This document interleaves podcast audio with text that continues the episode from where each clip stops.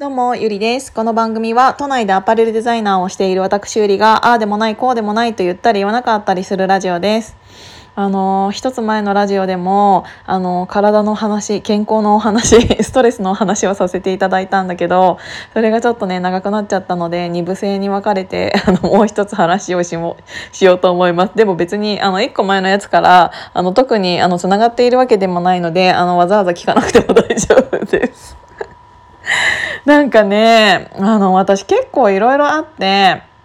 いろいろあってっていうか、うーん心が精神的精神的なものが強いことによりいいこともあったけど悪いこともあるっていう感じなんだけどあの私ね歯ぎしりがめちゃくちゃすごい人だったんですよ。でその時あの歯ぎしりがひどいってことは結構首筋も張っていてだから頭痛もすごくする人だったしもう肩の筋肉とか本当に孫悟空ですかっていうぐらい張ってしまっていたしっていうのがあってで今でもその癖っていうのは正直ゼロにはなっていないんだけどあの体はね結構マッサージをするとすぐに素直に治るタイプなんだけどまたすぐに凝り固まるっていうのがあの私の悪いところで治りやすいんだけどまた、えーとなりやすい。っていう状況になっていてでそれをあの先生とかにもねあの仲いい先生とかにいろいろ聞くと「もう森下さんはダメだよ」って言われて「もうこういう性格だから」って言われてあの何かなんかあの精神的にもう私はこれをやるとか強い意志で何かをやっている人っていうのはどうしてもそうなっちゃうんだってあの心が結構あの何かを決めた時って体をうん無理やりにでもうん働かせて、あの何かをやっちゃうタイプだからどうしても歯とか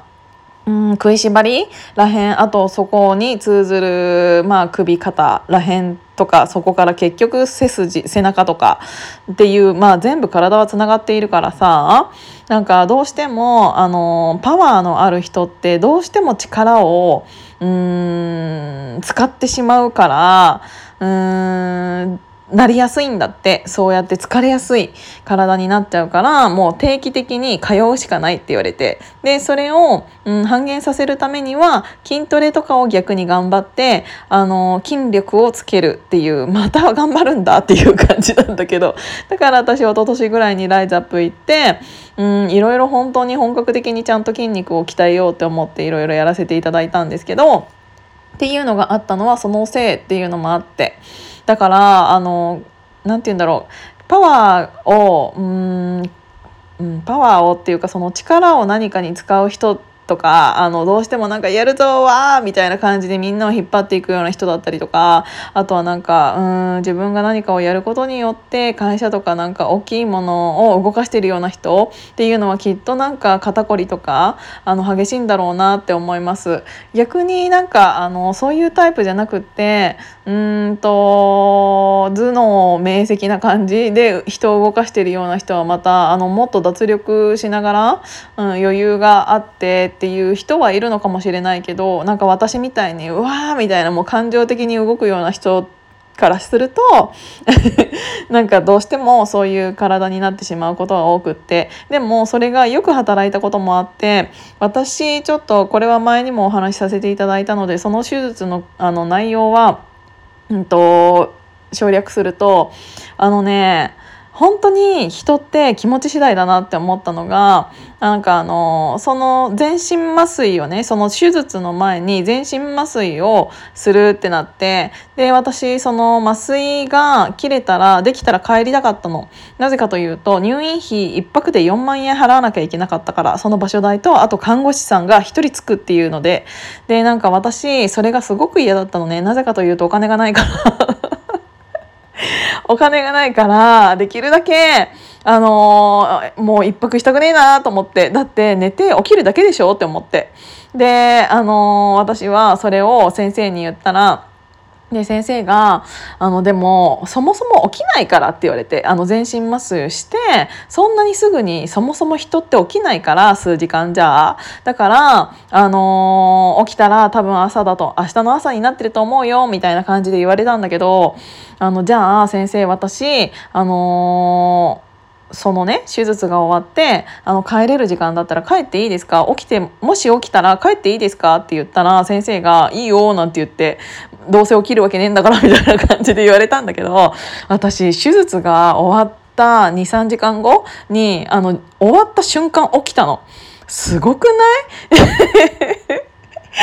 い？なんかで私パッて目が覚めたらまだ、えーと、その手術室から自分の部屋に自分の部屋っていうかに入れられようとしちょっとした個室みたいなところに入れられようとしているカラカラカラって運ばれている途中で私起きてであ起きたって思ってでなんかその私がちょっと起きたことを看護師さんとか気づかずにそのままなんか部屋を出て行ったんだけどあ帰ろうって思って私。で部屋に着くや否やなんかあのなんか点滴みたいなのがあの吊る下がってたっていうかそこなんか腕とつながれてたんだけどうーんなんかトイレ行きたいなって思ってあの廊下に出てかそれをカラカラ引きながらあのトイレを探していたら「森下さん!」って言われて これ前も喋ったけどなんか「なんで起きてんの?」って言われてだって先生が起きてもいい起きって帰れるんだったら帰ってもいいって言ったじゃないですかって言ってなんかもう本当に先生びっくりしててなんか何万人も手術をした中であのそんなの初めてだって言われてでも結局ねあの帰らせてくださいって言って約束通り私は起きましたっつって。じゃあいいよ帰りな。でも